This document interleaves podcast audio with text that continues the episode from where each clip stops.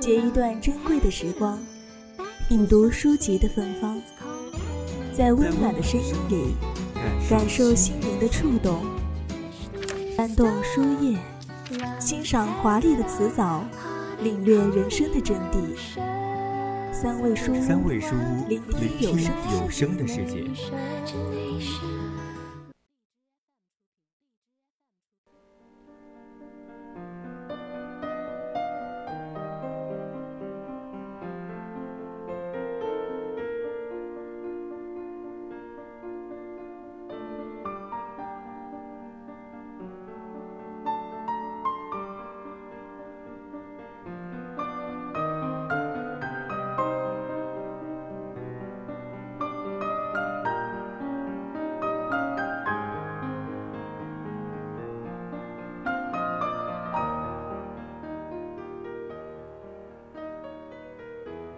蛤蟆先生去看心理医生。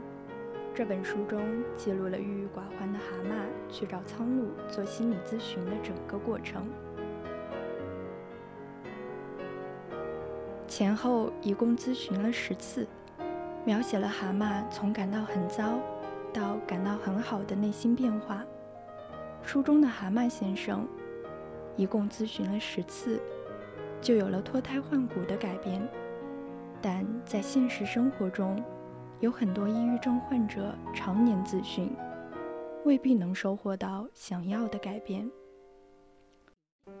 您现在正在收听的是 FM 一零零 VOC 广播电台每周五晚为您带来的侧耳倾听，我是主播松莹。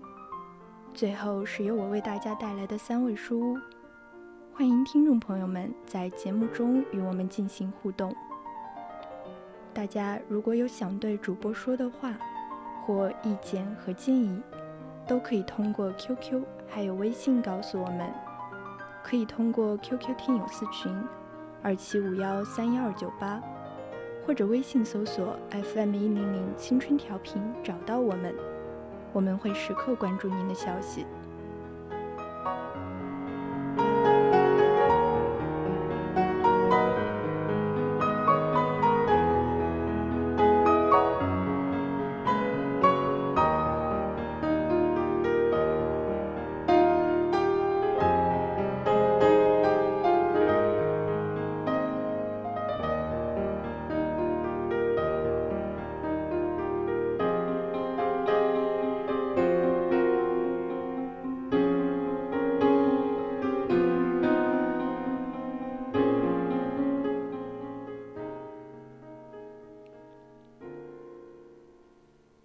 蛤蟆先生看似乐观，但一路走来，内心早已伤痕累累。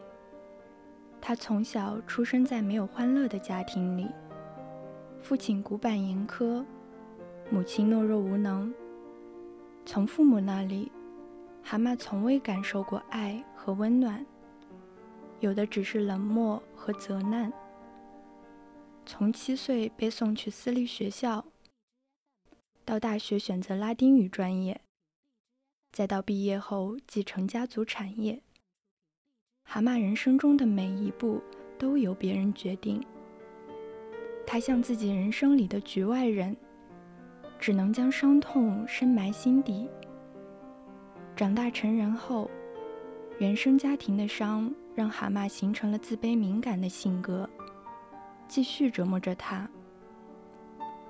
他绞尽脑汁地经营父亲留下来的蛤蟆庄园，然而，大家总拿父辈的辉煌说事，丝毫不在意他的付出。为了得到认可，他努力取悦他们，可换来的却是横加指责。为了看起来合群，他甚至佯装成热情的嬉皮士，活成别人的开心果。然而，哪怕是牺牲了自己，也未能换来他人的好感。这一桩桩琐事，像一把刻刀，在蛤蟆心里划下深深浅浅的伤痕。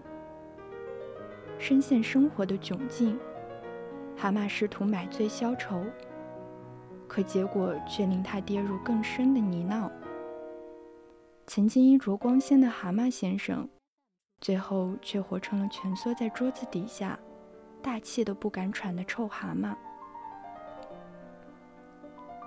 或许每个人的身上都曾有过蛤蟆先生的影子，费尽心思讨好每一个人，可对方不仅不感激，还利用自己的善良索取更多，用尽全力去工作，但命运总是使绊子，让一切辛劳付诸东流，甚至在最需要的时候，连最亲近的人也总是恶语相向。一边背负着恩情，一边又咽下苦水。蛤蟆彻底颓废之后，一度想要轻生，好在朋友河鼠及时制止了他，并给他推荐了心理医生。就这样，他第一次来到苍鹭小筑，会见了咨询师苍鹭。苍鹭问：“谁让你来的？”蛤蟆不假思索地说：“是河鼠他们。”但苍鹭却摇摇头，告诉他：“能让你来的，只能是你自己。”起初，蛤蟆被这个愚蠢的问题激怒，但冷静过后，他才明白，他必须为自己的人生负责，不能指望别人来救赎自己。在之后每一周的问诊中，苍鹭只是抛出问题，任由蛤蟆自己分析原因。而苍鹭的问题也一直是这三个：这件事你怎么看？你有什么感觉？你会怎么做？在苍鹭的引导下，蛤蟆开始正视内心的伤疤，开启了自我性格探索之旅。在就诊的这几个月中，他始终记得苍鹭说的一句话：“要不要与生活和解，你自己说了算。”有了苍鹭的鼓励，蛤蟆终于大胆地迈出了第一步。他强迫自己早起，沿着花园的小径走向船屋，并把废弃已久的赛艇修好。痛快地划了一次船，他耐心地去观察路边的一棵小草，感受自然界的色，感受自然界色彩的奇妙。慢慢的，蛤蟆接纳了痛苦的过去，并开始有意识地关注自己的情绪。他试着改变不公的事，拒绝不友善的人。等他卸下社交上的重担后，整个人也开始变得神清气爽，就像苍鹭所说：“再好的心理咨询，都出于就诊者的自愿。治愈的过程，都是为了让你自己找到答案。我们每个人，其实都是自己的医生。与其等待治愈，不如学会自愈。”《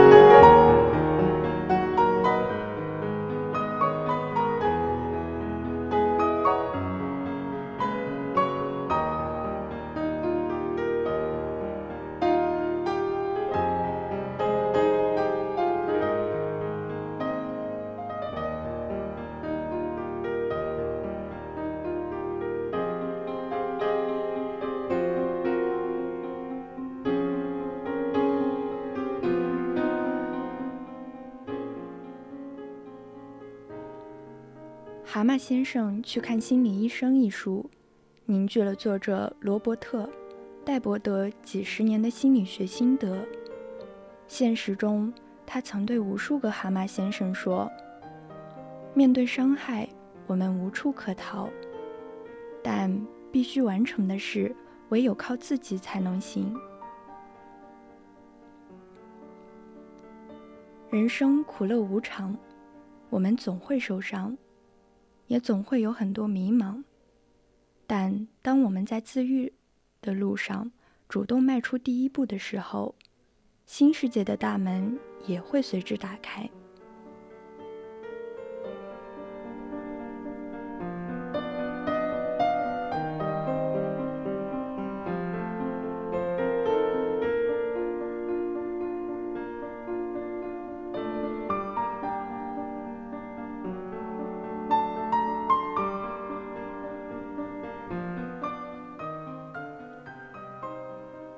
那么今天的三味书屋到这里就结束了，我是主播松莹，我们下期同一时间再见。